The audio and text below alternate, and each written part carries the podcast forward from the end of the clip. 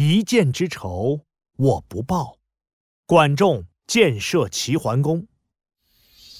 一个炎热的午后，树林里来了一支马队。一个年轻人一边擦汗一边说：“啊，好热呀！鲍先生，我们坐一会儿再走吧。”这个年轻人穿着一身白袍子，腰上还系着一个青铜做的带钩。带钩啊，就是腰带的挂钩。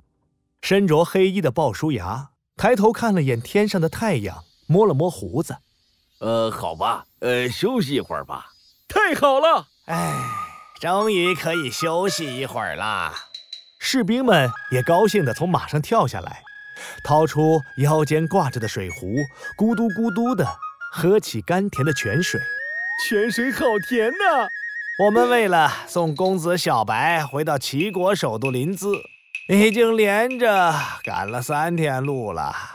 这个穿着白色袍子的年轻人，就是未来的齐桓公。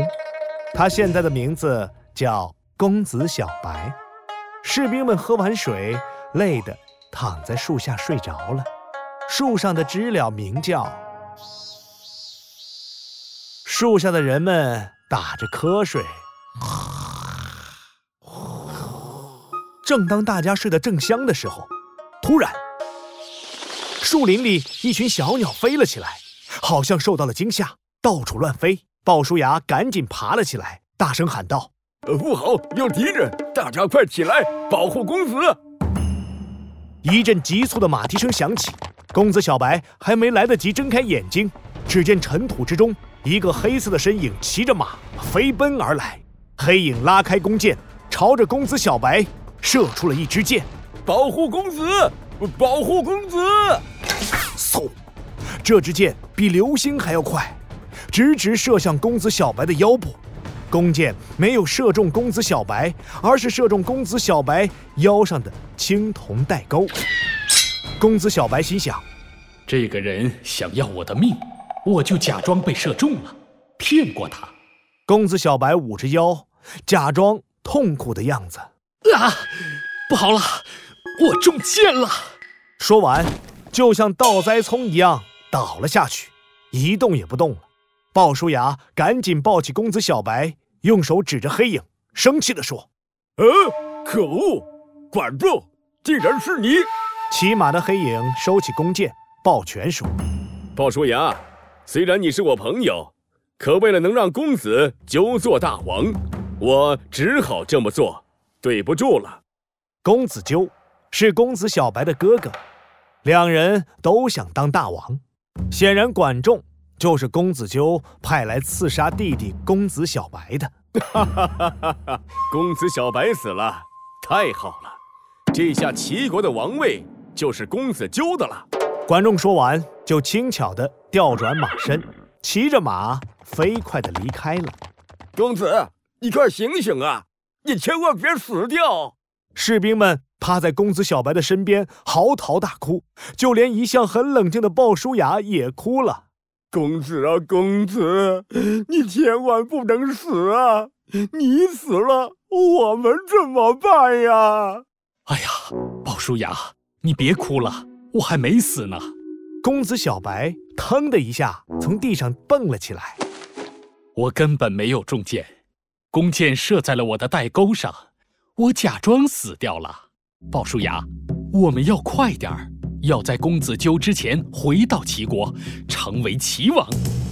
公子小白爬上马，生气的想：等我以后当上了齐王，一定要杀了管仲，以报今日之仇。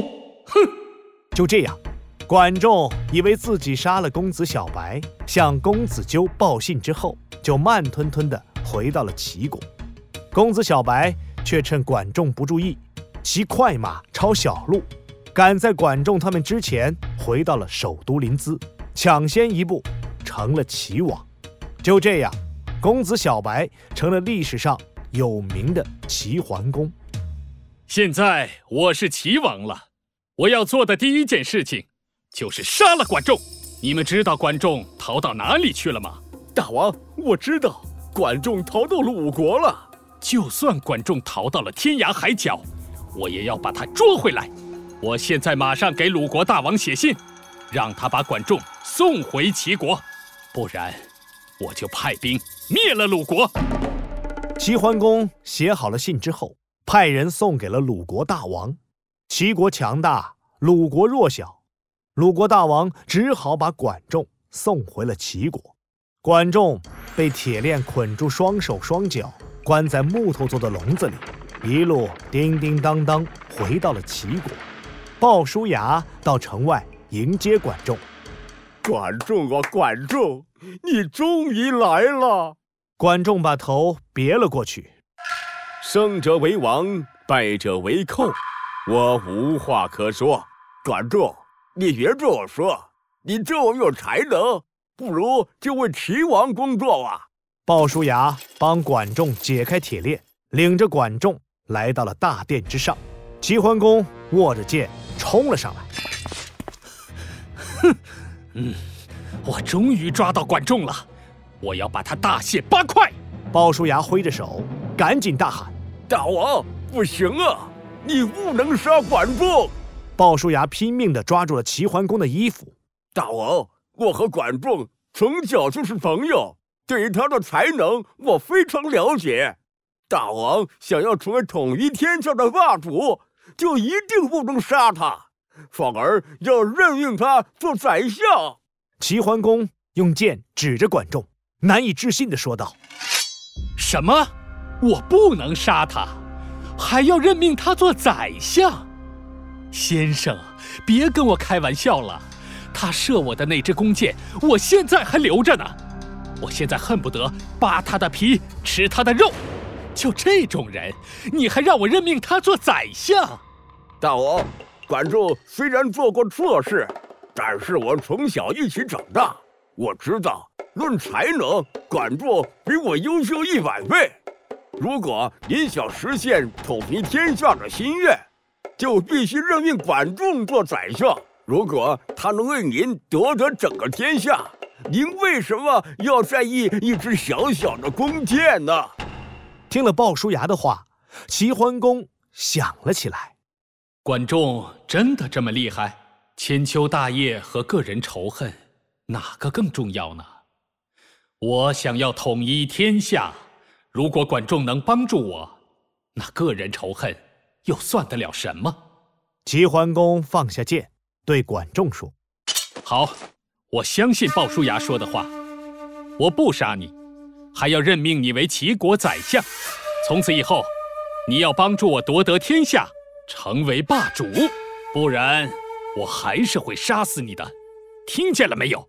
死里逃生的管仲感慨道：“生养我的是父母，可了解我的人却只有鲍叔牙呀。”从此以后。管仲帮齐桓公想出了好多富国强兵的办法，很快齐国越来越强大，齐桓公成为了春秋时期的第一任霸主。